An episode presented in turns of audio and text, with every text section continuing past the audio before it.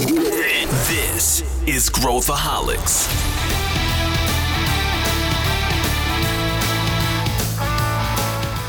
Olá, aqui é Pedro Van Gertner, eu sou o CEO da Ace Ventures e esse é Growthaholics, o podcast para quem adora inovação e empreendedorismo. Se você curte e acompanha o Growthaholics, avalie o podcast com cinco estrelas pela plataforma de áudio que você utiliza. Isso ajuda mais pessoas a encontrarem o nosso conteúdo. E no último episódio do ano, encerramos a nossa série de tendências. Hoje eu converso com Diego Barreto, que é VP de Finanças e Estratégia do iFood, e Luiz Gustavo Lima, que é CEO da Ace Cortex, sobre as nossas expectativas e tendências para a inovação em 2024. A gente vai falar sobre muita coisa, mas o papo derivou para uma, uma visão cabeça que acho que você vai gostar muito e vai anotar com atenção, eu tenho certeza, os pontos que a gente falou. Vem com a gente! Estou aqui com dois amigos aqui e eu vou começar apresentando um que está estreando, está estreando aqui no Growthaholics e eu já acho que esse cara vai ser demandado para fazer vários episódios, porque quando a galera gosta, eles pedem, a gente continua convidando. Que é o meu amigo Diego Barreto, que é VP de Estratégia e Finanças do iFood. E aí, Diego? Fala, doutor Pedro. Obrigado pelo convite. Eu espero que vocês me convidem mais, hein? Já estou cobrando. Já não, não, não há dúvidas. E também aquele que já é um, um ídolo aí de nove entre dez pessoas que ouvem o Growthaholics, Luiz Gustavo Lima, vulgo LG Lima. Tudo bem, LG? Tudo bem, Pira? Prazer estar de volta. Estavam cobrando a minha presença aqui no podcast, faz tempo que eu não venho.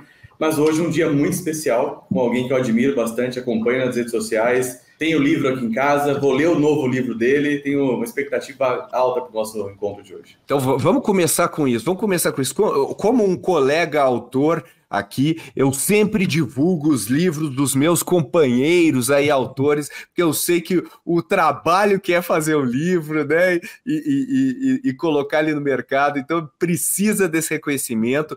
O livro é O Cientista e o Executivo, o segundo livro do Diego, e fala aí um pouco de o que, que, o que, que a galera pode esperar, né? O nome já é sugestivo, o que, que a galera pode esperar desse livro aí que você acaba de lançar? Boa. Cara, esse livro, o conteúdo dele é basicamente o que aconteceu no iFood entre 2018 e 2023. 2018, a gente toma a decisão de começar a preparar a empresa para se tornar uma empresa de inteligência artificial. E 2023 é a data de hoje, então a gente conta todo esse processo, as coisas boas e ruins e o efeito que a empresa sentiu por causa dessa decisão, dessa transformação.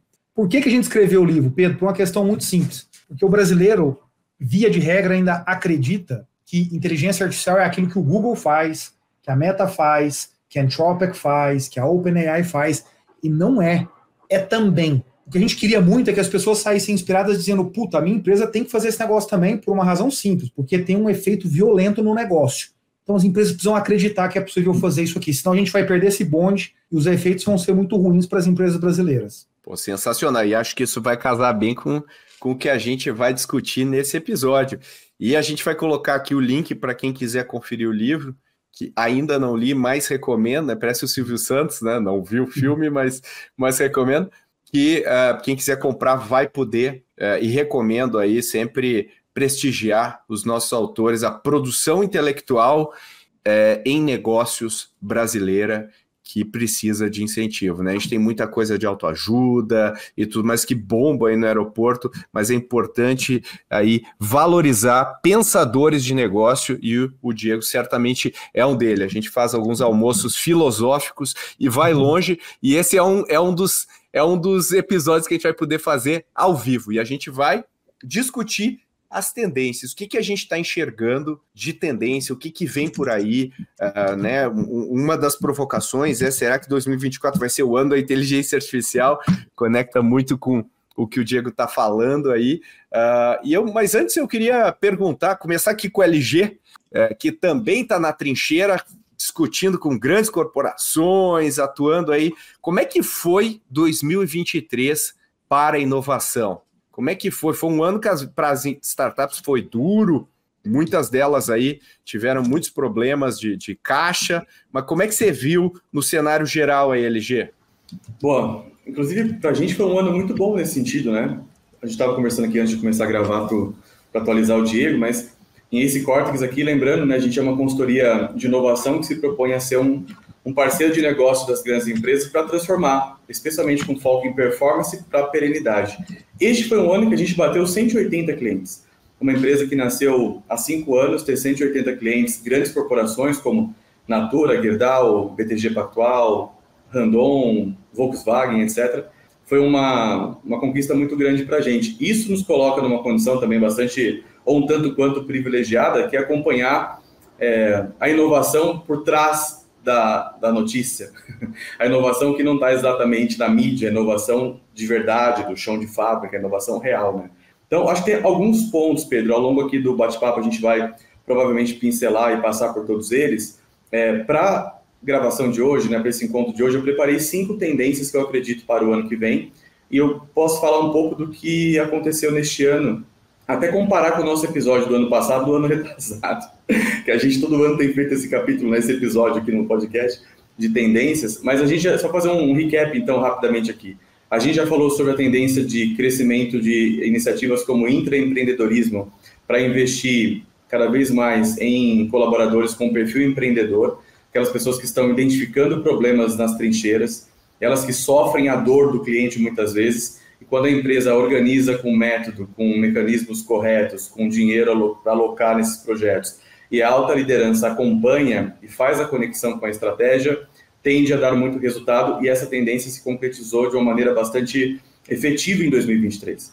A gente aqui fez dezenas, a gente criou e desenvolveu dezenas de projetos de empreendedorismo nesse sentido nas grandes empresas que está conectado, está de mãos dadas com iniciativas, por exemplo, do veículo de inovação CVB, que é o Corporate Venture Building, que a gente falou também o ano passado que este ano de 2023 seria uma tendência e de fato se concretizou. Inclusive, foi além. A gente viu uma certa, entre algumas aspas aqui, uma explosão de adoção desse termo no mercado, inclusive com players trabalhando com startups fazendo CVB, com colaboradores fazendo CVB, conectando parceiros para criar CVB. Então, meio que o mercado entendeu que testar novos modelos de negócios, acelerar a inovação com novas tecnologias, dá para fazer isso com recursos internos, mas também dá para fazer com recursos externos. E eu acho que o terceiro ponto que vale a pena citar nesse, nesse contexto, eu não quero dar spoiler aqui do que eu vou falar daqui a pouco, mas só colocando um pezinho nessa constatação, é de que parece, fazendo uma análise bastante orientada a dados, e ela é fria num certo momento, mas ela pode ser quente à medida que a gente discutir aqui, que a gente completou um ciclo interessante de inovação corporativa no Brasil de cinco anos. Ou seja, ali nos idos de 2017, especialmente no segundo semestre, os dados mostram que no mercado brasileiro, no ecossistema brasileiro, a gente começa a ter um crescimento no número de startups, um aumento no número de investimentos, um aumento significativo no número de aceleradoras, um aumento muito grande no número de, de lançamentos de iniciativas como CVC. A gente vê um aumento muito grande de M&As, a gente teve o pico de investimentos em startups em 2021 e em 2023, completando esses cinco anos, o corporativo, o executivo, especialmente o alto escalão, olha para trás e fala: esses projetos de 2019, de 2020, 2021 deram resultado mesmo? Onde é que a gente consegue mostrar a iniciativa que realmente trouxe retorno? Onde a gente mexeu o ponteiro? Onde o resultado no Excel a gente conseguiu mensurar? Qual é o dado que mostra que a gente foi feliz aqui nas nossas escolhas ou a gente conseguiu aplicar os aprendizados que a gente teve aqui? Então, parece, daqui a pouco a gente pode falar mais sobre isso, que um pragmatismo bastante adequado começou a ganhar mais força do que o, a pirotecnia da inovação, do que o vamos fazer eventos para criar me mecanismos inovadores que mexem, que estimulam, que engajam, mas que entregam muito menos do que aparecem e comunicam. Diego, como é que você você, eu, eu, diria que o iFood já, já entra numa categoria de big tech nacional, né? É uma já, já saiu de startup para ir numa, mas sem perder essa mentalidade. Como é que você vê eh, das trincheiras aí quem está construindo? É, primeiro, se você puder fazer um panorama desse ano aí do que, que você achou de 2023 sob o ponto de vista de inovação, o que, que você que, que você enxerga aí de, de mais importante para a gente se ater? Né? E você acabou de dizer uma coisa no início muito importante, né, do, sobre AI, os misconceptions que a gente tem em relação ao que, que significa AI e o impacto dela para o nosso negócio. Mas qual, qual que é a tua visão é, geral aí, primeiro olhando para o passado? Boa.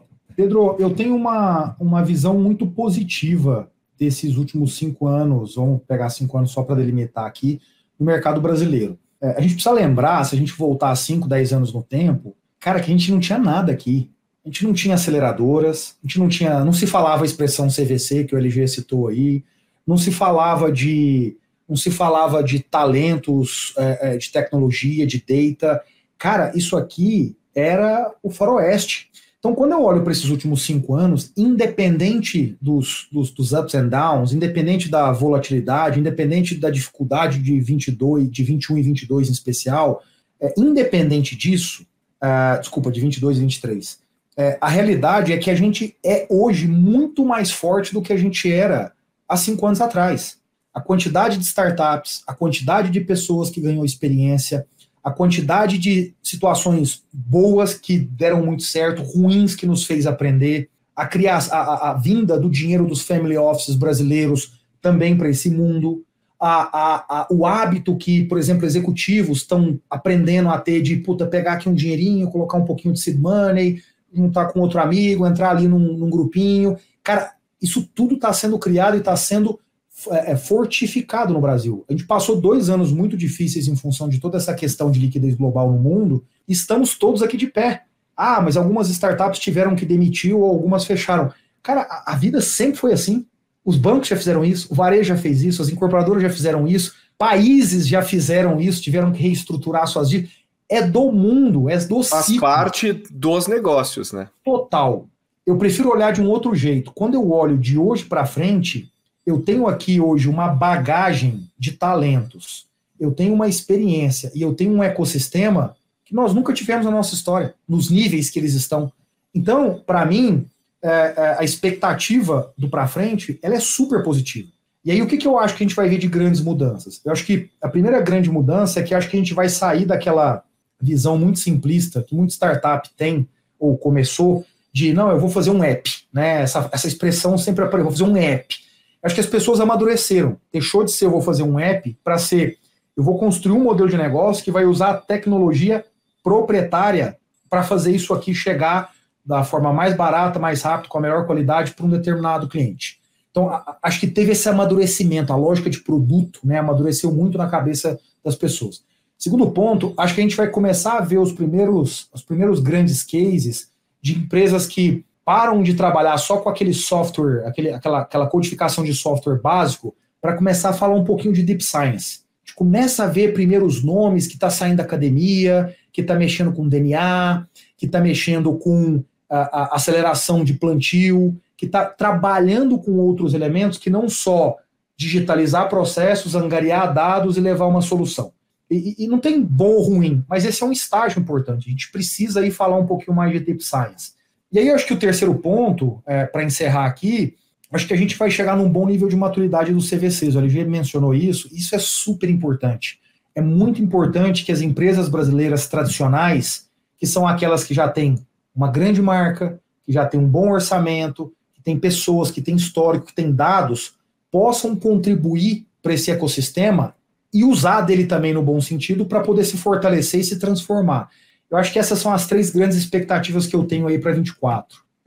Você falou umas coisas uh, super interessantes e eu, eu pensando aqui né, no que a gente está encontrando hoje no mercado, o capital humano que a, que a gente tem hoje, ele é completamente diferente em termos de, de uh, skills, e, e, o pessoal já monta uma, uma startup, é, sai jogando, né? Eles não têm essa coisa de.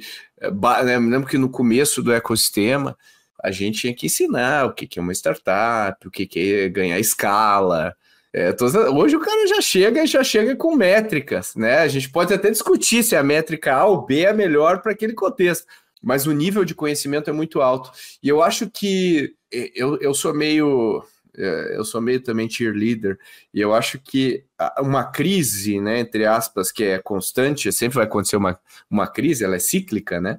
É, ela, ela, ela veio para a gente ser muito mais pragmático em relação ao que a gente está fazendo, né? Então, eu via, eu, eu queria ouvir o LG também sobre isso, eu vi o pessoal é, falando, da, especialmente nas corporações, falando de inovação. Ah, inovação aberta, precisam fazer. Então, cria um programa de inovação aberta.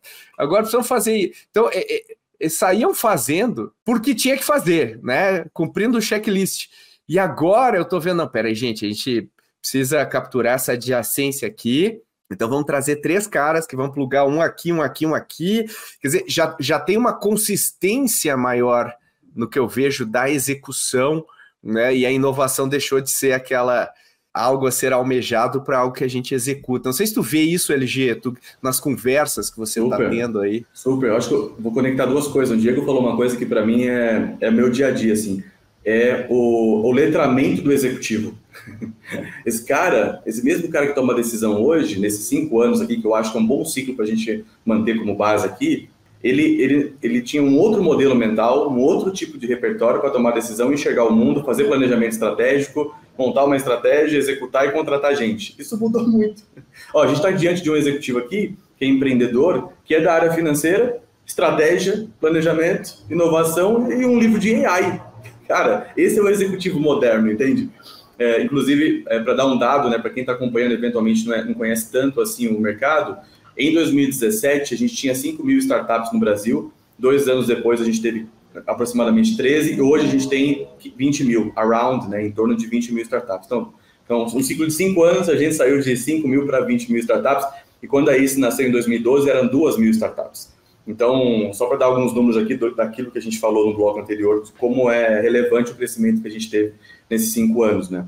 Agora, para emendar, Pedro, na sua pergunta, eu penso o seguinte, né? A gente é bastante impactado aqui, por exemplo, por conteúdos do mundo inteiro, né? A gente tem uma, uma cultura aqui de estudar e, enfim, de se conectar com o que está acontecendo fora, entender o nosso mercado e pensar com a nossa própria cabeça aquilo que vai fazer mais ou menos sentido. Tem uma coisa que é, o Diego fala bastante, que é AI, que ele citou agora, que se a gente pegar o, o CEO da NVIDIA, que é o Jensen, que levantou uma bandeira enorme recentemente para falar que AI não, não é simplesmente uma, um aumento no, na, no valor das ações na bolsa, é uma nova era da humanidade. Não sei se vocês viram essa entrevista dele, mas basicamente ele está falando dos super ciclos históricos que a gente tem de tecnologia, né? É, quem tem aqui 40 mais, 50 mais, 60 mais anos de idade, né? a galera de 20 e poucos talvez não lembre tanto, mas a gente passou o ciclo da IBM, da HP com os mainframes, a gente passou pelo ciclo dos PCs com Dell, Intel, HP, a gente entrou muito forte na época das telecoms, lembra dos anos 90? Depois a gente veio com Face, com Google, com Amazon, entramos no celular, né? imagina, minha mãe, uma senhora do interior de São Paulo, não vive sem celular, usa o celular para comprar coisas, para postar nas redes sociais, que era um negócio que era muito difícil você comprar um celular antigamente. Hoje em dia, na televisão, as propagandas das, das empresas de telecomunicações não são mais vendendo linha telefônica, e sim vendendo dados para as pessoas acessarem a internet. A gente está ainda vivendo muito forte o ciclo de cloud. A gente viu na semana passada Magalu lançando seu próprio serviço de cloud para vender esse serviço no Brasil, tendo a AWS como grande líder global, e vem AI avassalador, um potencial de transformação gigantesco e esse executivo dessa Big Corp, ele olha para tudo isso e fala: caramba, o meu MBA em Wharton em 2004 não falou nada sobre isso. E ele precisa ler o livro do Diego, ele precisa ler o seu livro, ele precisa entender o que está acontecendo, ele precisa falar com o empreendedor, ele precisa é, olhar para fora, né? Isso é muito interessante, porque esse é o movimento do mundo, esse é o movimento da sociedade, esse é o movimento da empresa.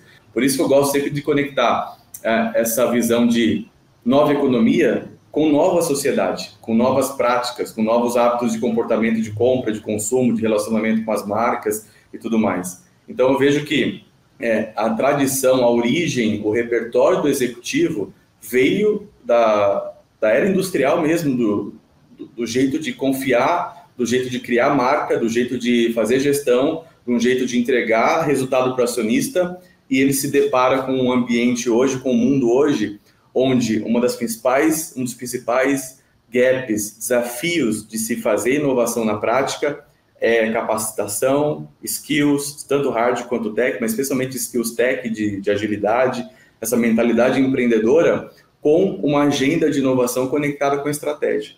Então, se ele não consegue definir uma estratégia clara, orientada à inovação, tanto para o core quanto para experimentos, como o iFood tem lá os seus jet skis experimentando o tempo todo, se ele não consegue implementar uma visão de cultura orientada à geração de valor, a inovar, gerar eficiência com inovação, controle de custos com inovação, processo, processamento de dados com inovação. Ou seja, se ele não utiliza, se ele não implementa, se ele não pensa isso como uma competência core transversal da companhia, provavelmente, provavelmente ele vai ser ultrapassado ou ele vai ser engolido por alguém muito rapidamente. Então, esse é o novo contexto para mim, esse movimento de transformação, não só da Corp, mas especialmente quem toma a decisão. E isso tem tudo a ver com o que o Diego estava dizendo, o que você disse há pouco. Para mim, essas coisas se, se conectam. Eu concordo no número de grau. Isso, isso, isso volta para um tema, uma frase que começou a ser muito usada, que, que até facilita muito a compreensão, que é o lifelong learning, né?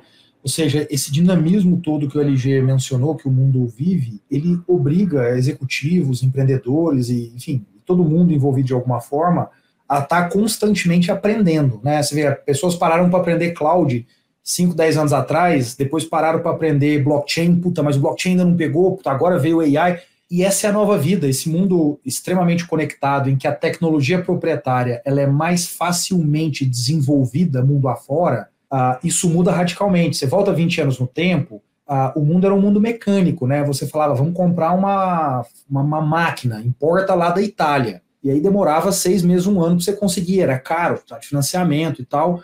Hoje, com a digitalização cada vez mais de processos no nosso dia a dia, o que você faz na prática é produzir isso por conta própria né? É, e, e, essa beleza de produzir por conta própria, ela transforma completamente a dinâmica em todos os aspectos, incluindo aquele de aprendizagem, que é o lifelong learning que, que eu mencionei aqui, e o das empresas também. É, as empresas hoje vão ter uma dificuldade cada vez maior de simplesmente ficar esperando e dizendo, não, mas deu certo, o fluxo de caixa, distribui dividendo, tá tudo bem, obrigado. Não é. E aí, para quem acha que está distante, pergunta para as empresas de mídia o quanto do TikTok ao Hotmart elas foram impactadas. Pergunta para os taxistas o quanto a 99 impactou. Pergunta para as marcas o quanto plataformas como iFood e Mercado Livre impactaram. Pergunta para os bancos tradicionais como o Nubank impactou. Pergunta para os meios de pagamento quanto eBanks é, impactou. E por aí vai. Não posso dar mais 200 exemplos aqui de Brasil. É, eu, eu, eu, eu fico pensando, né, agora entrando nesse capítulo do AI, aí que eu queria ouvir vocês, né? Eu, eu, eu te confesso, Diego, eu sempre tive apostas em relação ao futuro com te tecnologias e cenários, e agora é, é, é o momento que eu mais tenho dificuldade de projetar, porque são tantas peças móveis no, no, no, na engrenagem que é, uma delas movendo já afeta dramaticamente a minha, a minha previsão. Mas eu acredito que o AI vai ter um, um impacto fundamental em todos os aspectos do negócio desde né, outro dia eu estava conversando com, com empreendedores, eles estavam discutindo calorosamente sobre o seu negócio e como eles entregariam é, melhor com AI e tudo mais. E aí a gente se deu conta que o negócio dos clientes deles seriam muito mais impactado por AI do que o negócio deles. Portanto, talvez eles não tivessem mais cliente. E aí to, todas as premissas que eles estavam fazendo não, não estavam mais válidas. E eu acho que dentro do ambiente corporativo, a gente pode até extrapolar, é, a gente. tem muita gente, especialmente empresas maiores, que se porta como um, um NPC corporativo, né? O NPC non-playable character fica lá no cantinho, chega de manhã, faz a coisa, bate o ponto, né? É, e vai, e a vida que segue. E eu acho que o, o mundo corporativo não comporta mais NPCs. Ele comportava. Daqui para frente, tudo que a gente vai poder espremer produtividade e, e, coisa, a gente vai fazer, as empresas vão fazer e, e, e, as, e as pessoas vão ter que gerar muito valor. Como é que você vê isso, Diego, agora casando aí com, com essa jornada que você teve uh, na prática aí esse ano e, e, no ano passado? Faz sentido isso? O que, que você, como é que você extrapola esse impacto que a gente está vivendo? Pô, Pedro, eu, eu acho que eu, eu, eu tenho três coisas para dizer é, sobre o que eu acredito que, que, que vai ser o impacto. A primeira delas é a seguinte: a gente entrou nessa jornada em 2018 e ela é muito difícil, não do ponto de vista técnico. Técnico é sentar a bunda na cadeira, é sangue, suor e calor. Sai. Todo mundo aqui é inteligente a ponto de fazer. O ponto é você movimentar uma organização para fazer um completo reskilling e upskilling. Eu não trabalho mais com as mesmas ferramentas de 2018. Eu não modelo, eu, e quando eu digo eu, não é o time de tecnologia e data, eu, Diego, e eu, pessoas do time financeiro, do jurídico, do marketing, da logística, essas pessoas não usam mais a modelagem baseada num Excel. As pessoas aprenderam a trabalhar, por exemplo, com SQL. As pessoas entendem o que é a clusterização de informações padronizadas no Data Lake. As pessoas, as pessoas. Esse processo de transformação, ele é difícil, vocês sabem disso. Vocês sabem que vocês tocam bastante empresas que estão nesse processo de transformação. Então, o que eu quero, acho que a primeira coisa que eu queria dizer aqui é o seguinte: as empresas que demorarem a começar a jornada, começar a jornada, elas vão ter uma dificuldade muito grande de simplesmente é, é, reagir quando um problema acontecer. Quando um problema acontecia e a discussão era tecnologia digital, software, cara, você conseguia reagir com alguma velocidade. Você contrata uma software house, paga bem para ela, você vai sair com alguma coisa daqui a três, seis meses. Alguma coisa. Não vai estar tá ótimo, mas você vai sair com alguma coisa. Com dado não funciona assim. Com dado, você precisa estruturar esse negócio. Você precisa coletar, você precisa enriquecer, você precisa dar padrão de linguagem, entre outras mil coisas. A reação ela é lenta, por isso você tem que agir. Então, a primeira coisa que eu diria é: as empresas que serão impactadas, ou os segmentos que serão impactados por quem vai vir de um outro lado trazendo é, uma solução baseada em AI, ela, essas empresas vão ter muita dificuldade de reação. Esse é o primeiro ponto. O segundo ponto que eu queria dizer é: o maior erro que uma empresa pode cometer é acreditar que usar IA dos outros é o que vai resolver a sua vida. Não. Usar IA dos outros te ajuda, não resolve. Então todo mundo fala assim para mim: não, porque eu vou fazer uma parceria com a OpenAI. Ô, bichão, todo mundo vai fazer essa porra dessa parceria. Todo mundo vai fazer, não é você, é igual comprar a máquina. Você vai lá na Itália e compra a máquina. O vizinho também pode comprar a máquina. Então, você tem que usar o OpenAI, ou Anthropic, ou, ou os modelos da Amazon, ou qualquer outra coisa, para ajudar você a potencializar algumas coisas. Mas isso não vai te criar vantagem competitiva. E aí é onde eu acho que outras empresas vão errar. Muitas empresas vão começar a olhar para isso, para os modelos que estão na prateleira, e vão apostar nisso como se fosse a solução. E aí, de novo, volta o problema de não conseguir depois reagir com velocidade. Onde é que estão as vencedoras para mim, Pedro? As vencedoras para mim, e é isso que eu estou tentando extrapolar aqui, são aquelas que vão criar modelos de IA, em especial Machine Learning, que é mais, mais objetivo aqui para se conseguir fazer dentro de casa, proprietários, especialistas. Cara, esse processo na minha empresa, ele é crucial. É isso aqui que eu vou impactar. Isso aqui a OpenAI não tem. A OpenAI não vai vir especificamente para resolver o problema aí na sua casa, nem aqui na minha empresa. Ela vai dar uma solução mais geral. Então eu vou te dar um exemplo. Dois dos modelos que a gente criou aqui que mudou radicalmente a empresa. Um, logística. Hoje toda definição, toda predição, todo o uso de parâmetros que eu tenho para definir como a minha logística acontece de ponta a ponta é feita por um modelo, não tem um ser humano que faz isso. Não tem um ser humano que faz isso e o outro é segmentação do marketing. Quem toma a decisão de para quem alocar um determinado investimento de marketing, que pessoa, em que ocasião, em que geografia, em que frequência, é um modelo proprietário, só meu. Esses dois modelos fizeram o iFood se tornar uma empresa é, é, superavitária. Foram eles que fizeram. Por quê? Porque eu ganhei um nível de eficiência violento. Não é a Anthropic que vai me dar isso. Quem vai me dar isso é a minha especialização dentro de casa que volta para o primeiro tempo. Primeiro ponto, leva tempo. Então, acho que essas são as três grandes uh, peças que eu acho que vão ser determinantes aí nos próximos anos, Pedro. Puta, fantástico. E, e, obviamente, negócios como o iFood, que são negócios que nasceram com uma ótica já digital, também tem uma vantagem de gerar, né? Isso, obviamente, em outros setores também, mas gerar uma, um, um volume de dados grande né? O que também favorece esse, esse tipo de análise, né? Mas LG, esse cenário que o Diego me falou agora, comparando com a visão média, average, que a gente vê no mercado, a gente tem um, uma distância bem grande do que normalmente é praticado, né?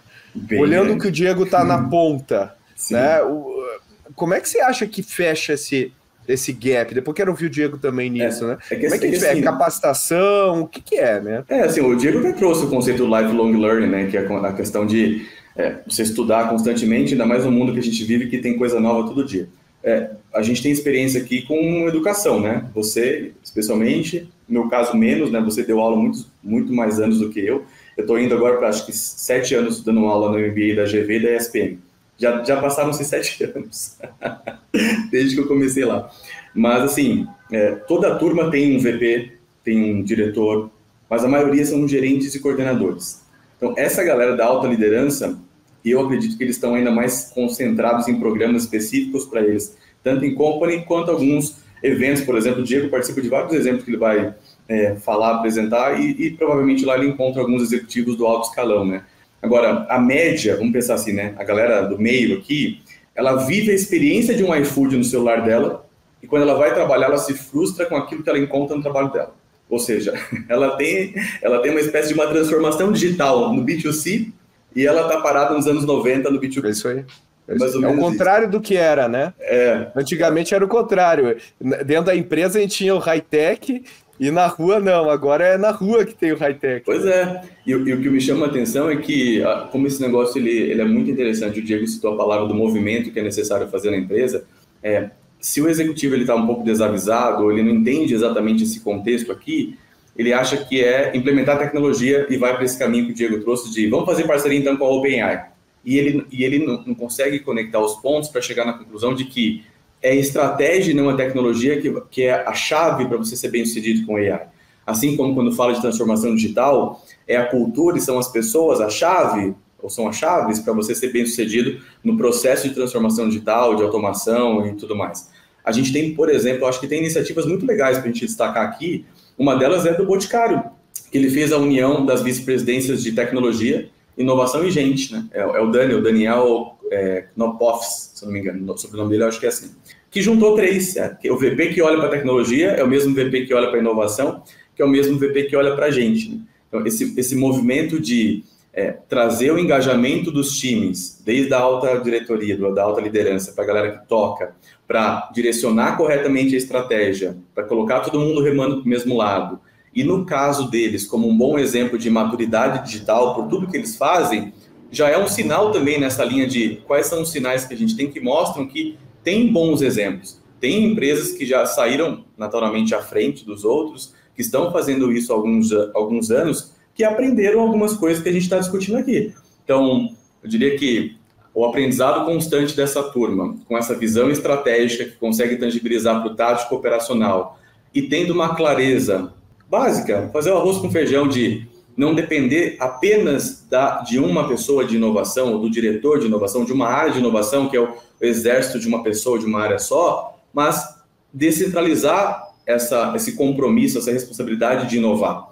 Descentralizar a tomada de decisão as áreas de negócio que têm compromisso de crescer, de gerar eficiência, de gerar valor, de eh, aumentar a experiência do cliente, elas podem, devem fazer isso com inovação, com AI, com outras ferramentas, com outras tecnologias. Então, é entender que tecnologia é meio, não é fim para a gente. Que método é meio, não é fim para a gente. O que é fim para a gente é gerar valor para o cliente final, para o usuário final, para o consumidor final. Mas, mas pega, pegando isso, Diego, a gente vai falar você fala, pô, o cara da área financeira está fazendo query no SQL. Isso é uma exceção, né? Não é nem, nem, perto é a regra hoje do mercado. E você fala, pô, lifelong learning e tudo mais. Não são todas as pessoas que, aliás, é a minoria das pessoas que tem esse mindset. E como é que você qualificaria esse mindset, né? Pegando, fazendo uma pergunta parecida com o LG, dentro das empresas que você recebe um monte de gente fazendo benchmark e tudo mais é, porque eu fico um pouco preocupado com essa aquela coisa, né? Pô, vamos usar agora o OpenAI, vamos substituir o nosso call center. Pô, genial, cara. Tu monta um business case e substitui. Aí quando tu olha para o lado, todo mundo substituiu o call center no mercado e você perdeu a sua vantagem competitiva. Não, aí deixou de ser uma vantagem competitiva, que nem você falou. Né, quando você é proprietário, é proprietário é diferente, né? E aí é, você vai ser obrigado a usar AI em diversas áreas do teu negócio e não necessariamente vai gerar alguma vantagem competitiva. E, e, e essa correria vai, é uma coisa que poucas empresas estão compreendendo do jeito que você explica. Como que a gente sobe num banquinho lá na Praça da Sé e, e fala o fim, o fim está próximo?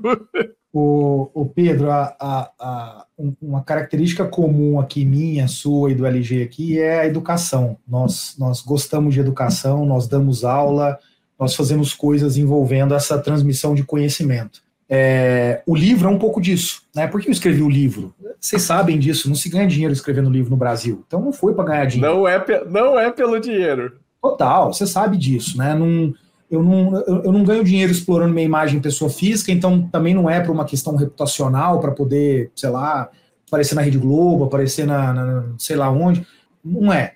é eu fiz por uma questão meramente educacional né? E, e, e o resultado é, que eu apuro, é, que me deixa feliz, é exatamente quando alguém me liga e fala, cara, puta, posso dar um pulo aí, ou puta, dá um pulo aqui na minha empresa para a gente bater uma ideia, porque eu entendi, eu peguei o negócio e eu preciso começar. Então, Pedro, o que, que eu acho, sinceramente? Eu acho que a única forma da gente começar a movimentar empresas de forma geral para poder fazer esse processo, porque ele é bom para o Brasil, independente da minha empresa aqui, ele vai gerar emprego, ele vai fazer empresas brasileiras serem mais fortes, vão exportar mais, vão trazer divisa para cá.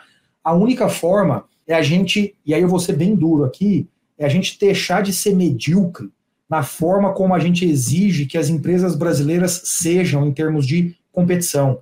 É parar de ir para Brasília pedir subvenção, é parar de ir no BNDES pedir empréstimo mais barato, é ficar esperando o governo. Está aqui, ó. O Congresso acabou de aprovar uma, uma desoneração da folha de pagamento para 17 setores.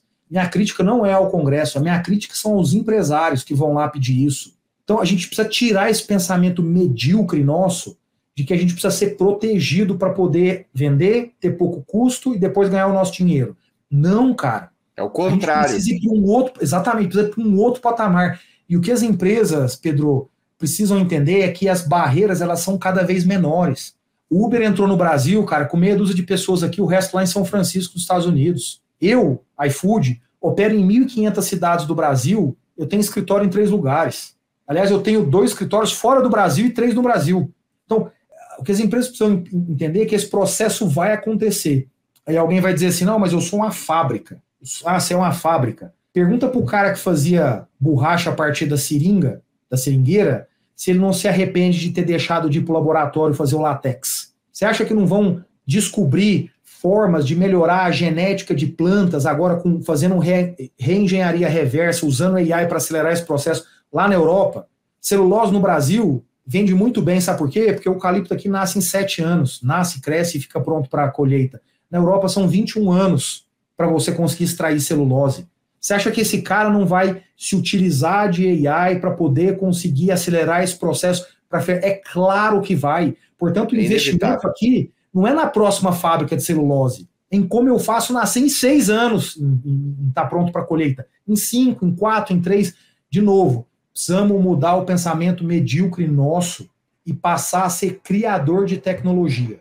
Eu acho excelente. A gente é muito crítico nisso. A gente, inclusive, no mundo das startups, você sabe muito bem, a gente importa uh, muito da visão né, do Vale do Silício e acha que é copy-paste.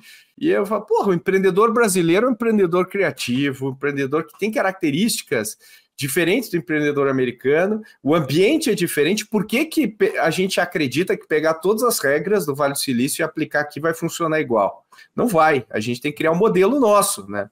Total, Pedro, até é, é, eu costumo brincar com as pessoas, às vezes alguém me fala assim, cara, me, me indica um livro de AI para ler. Eu falo, lê o meu. Mas não porque ele é o melhor, mas porque ele foi escrito no Brasil. É isso. Eu não, eu não sei se ele é o melhor, se ele é o pior, o ponto é outro. O ponto é, as minhas dificuldades são as de vocês dois.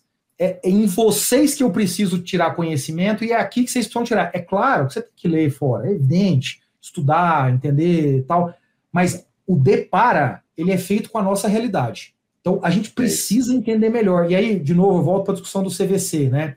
O CVC é um bom exemplo disso. Ao invés de ir lá para fora entender alguma coisa, vem para o ecossistema aqui dentro, bota para dentro da sua empresa, interage, traz a startup para dentro, muda o mindset ouvindo como as pessoas de um CVC operam. Ah, qual é a tier e o VPL da inovação. Você está de sacanagem, velho. Até quando você vai ouvir isso? Vai, vai trabalhar com CVC para você aprender com startup, como é que você inova, sem se preocupar com a planilha de Excel. É, é isso aí. Eu concordo muito. Já garantiu seu ingresso para o ACE Summit 2024? O ACE Summit é um evento para quem empreende, quem investe, quem revoluciona o mundo corporativo. E no dia 26 de julho de 2024, temos um encontro marcado no Centro de Convenções Frei Caneca, em São Paulo. Alguns nomes confirmados são Monique Evely, do Shark Tank Brasil, Gustavo Pinheiro, que é VP na Riverwood Capital, Maria Tereza Azevedo, que é líder de investimentos no SoftBank Latam, Marcelo Lemos, que é CEO do Frota 62 e co-founder da startup Gringo. E spoiler, tem muito mais gente boa vindo por aí. Garanta seu ingresso em acesummit.com.br. Eu te vejo lá. Como é que você vê, LG, essa e a gente que trabalha em inovação, né, é, e nas empresas, você é, tem muito essa coisa, né, que o, que o Diego está falando, né, não, é isso aí, mas no, no fundo, no fundo, poucas estão dispostas a tomar as decisões difíceis que precisam ser tomadas, né? Sim, é. Assim, muito gostoso ouvir o Diego.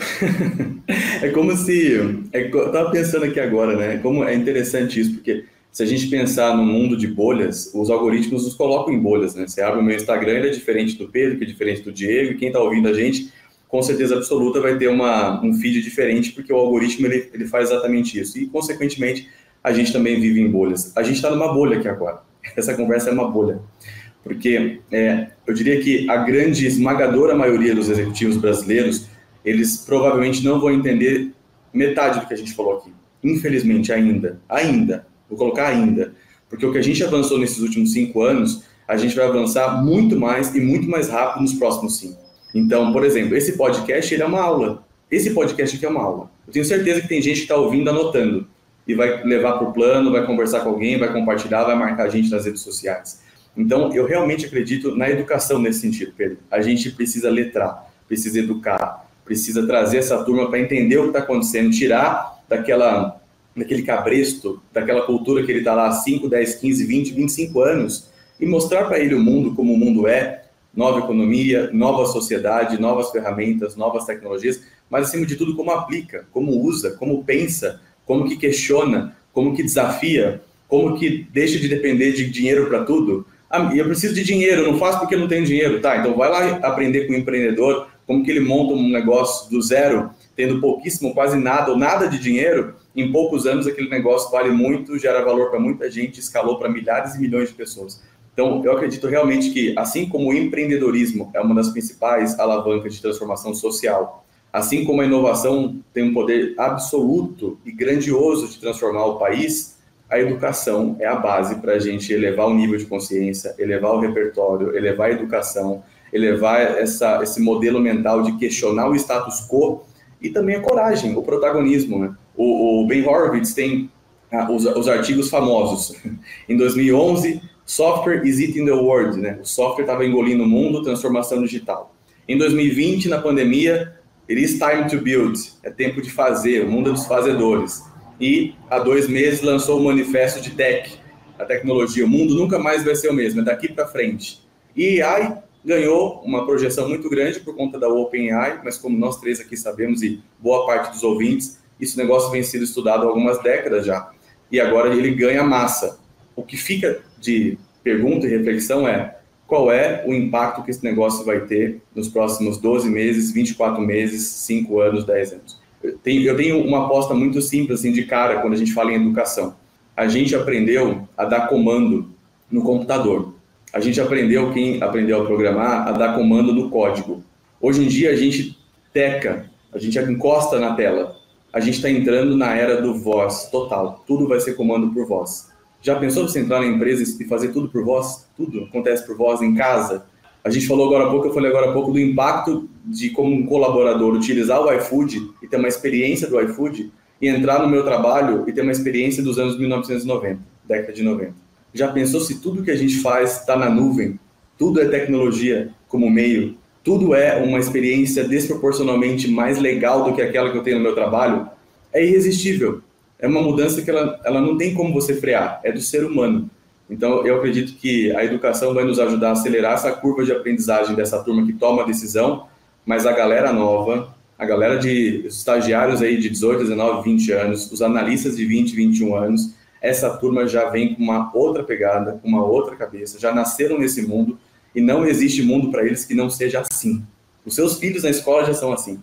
É, eu, eu, eu, eu acho que ouvindo, né, ali o, especialmente o que vocês estão dizendo, né, é, eu acho que isso vai impactar você. E pode ser bom e pode ser ruim. Pode ser por bem ou pode ser por mal. Mas você não tem escolha. Você vai ter que lidar com isso em algum momento. Você vai ter que se deparar com essas perguntas que o Diego está fazendo, que você fez, né? Assim, pô. E eu acho que, que uh, a gente falou muita coisa aqui, né? Criar um modelo proprietário nosso de como pensar sobre essas coisas, é, é, né? adaptar o nosso ambiente, é, estudar, aprender.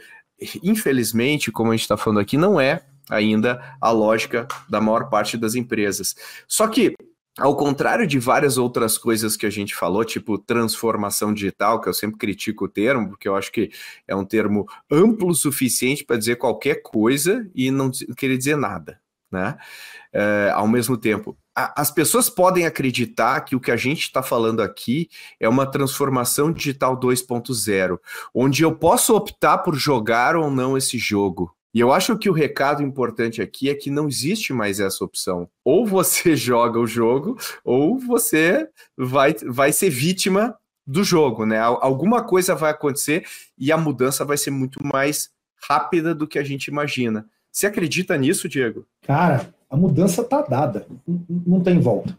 Já era, já era. O, o, o Pedro, eu tô, vocês também devem estar aí diariamente sendo impactados por novos produtos, novos protótipos, novos testes que estão é, mudando completamente a forma como você vê as coisas. Olha, eu vi um ontem que eu discuti com o Sandor, que é o coautor do livro comigo, que é o VP de AI do iFood, é espetacular. O que, que, o cara criou? O cara basicamente ele tem um, um script que varre a internet pegando as notícias que estão saindo agora, sabe? A notícia de última hora que saiu no Valor Econômico, que saiu na CNN, que saiu não sei o quê, ele lê isso, compreende três, quatro, cinco, seis, sete notícias do mesmo tema e gera um vídeo com uma pessoa apresentando um telejornal. Para pra pensar, é um breaking news 24 horas por dia, porque ele faz isso no mundo inteiro. Quem que é a jornalista? Ninguém, é um avatar. Pedro, LG, eu vou contar um negócio para vocês. Aqui dentro do iFood, a gente desenvolveu uma ferramenta que a gente não usa para fora, que eu vou lá agora, escrevo um texto, aperto um botão, cinco minutos depois tem um vídeo meu com a minha voz falando. Aqui dentro do iFood. Então veja, quando eu olho aqui dentro do iFood a gente fazendo isso, você imagina o que está acontecendo nos laboratórios mundo afora, nas academias mundo afora, em lugares em que você tem 700 PHDs trabalhando exclusivamente para um projeto. Então, transformação está dada. Olha, eu vou te contar uma das ferramentas que a gente tem aqui, que é, uma, é um wrapper que ele, que ele, ele agrega alguns dos nossos modelos com da OpenAI e traz a minha camada de dados também, sem naturalmente compartilhar com a OpenAI. Ele basicamente, olha que coisa linda isso. Ele lê a demanda de uma região e vê qual é a demanda não atendida. Alguém está digitando tapioca de queijo constantemente, ou pessoas estão num bairro, às 8 horas da noite, e nunca tem tapioca lá esse horário, porque a, quem faz fecha. Ele vai nos restaurantes da região, entende os cardápios, deduz quais são os ingredientes que tem na cozinha por causa do cardápio, vai no restaurante na plataforma do, do iFood e diz: você tem os ingredientes para fazer tapioca de queijo. O seu restaurante fala com essa lógica de ter uma tapioca de queijo. Na sua região tem demanda para tapioca de queijo às 8 horas da noite e você, via de regra, está aberto às 8 horas da noite. Por que você não incrementa no seu cardápio? Cara, olha que loucura isso. Existe uma demanda que se eu, Diego, quisesse resolver sem AI, eu ia ter que ficar passando a mão num telefone, fazendo texto, estudando restaurante por restaurante. Vocês sabem disso, você nunca ia conseguir fazer isso. Cara, olha que loucura. Isso, isso é a minha realidade hoje. Então, agora, o iFood está fazendo isso. Imagina que tiver 50 empresas num segmento fazendo algo parecido, o nível de transformação que vai acontecer. Então, tá dado. Para mim não tem nem discussão. É isso aí. É isso aí com isso, com isso assim... a gente só pode, só pode encerrar aqui e a galera vai sair correndo para estudar, para fazer alguma coisa a respeito. E eu acho que é esse o, o, o tom aqui do nosso episódio, para o pessoal pensar a gente está mostrando que a tendência que não é mais tendência, a tendência é, é, ela já está no early adopter, ela vai virar agora do late majority aqui. Então a gente tem que cuidar, a gente tem que olhar e a gente tem que estudar com muita atenção. Né, visão proprietária, AI, é, estudar, é, tudo isso que a gente falou aqui, eu acho que é, é o dever de casa dos nossos ouvintes. E com isso, eu já, já agradeço, Diego. Eu sabia que ia ser assim, então eu já te convido aqui para fazer mais um episódio, né? Já fica aí para você gravar mais um episódio com a gente. Obrigado aí pelo teu tempo. Né? Se bem que está tudo tão automatizado com AI agora que o teu tempo está cada vez mais, mais livre, imagino eu, né, Diego? Ah, total. Na prática, não sou eu que estou falando aqui. Eu estou trabalhando em outro lugar e aí tem um avatar meu falando com vocês. Eu preciso de um desses, cara. Vou aí falar com você com o Fabrício para liberar uns aqui para gente. Boa, brigadão, Obrigado, cara. Obrigado aí pelo teu tempo. Valeu. E Luiz Gustavo Lima, obrigado aí de novo pela sua participação. Que aula, hein, LG? Ah, foi legal pra caramba, né? Tava com saudade e tinha que ser hoje, assim. Tá? Foi. Essa volta foi maravilhosa. Obrigado, Diego, pela oportunidade de te ouvir, de aprender e foi uma delícia. Boa.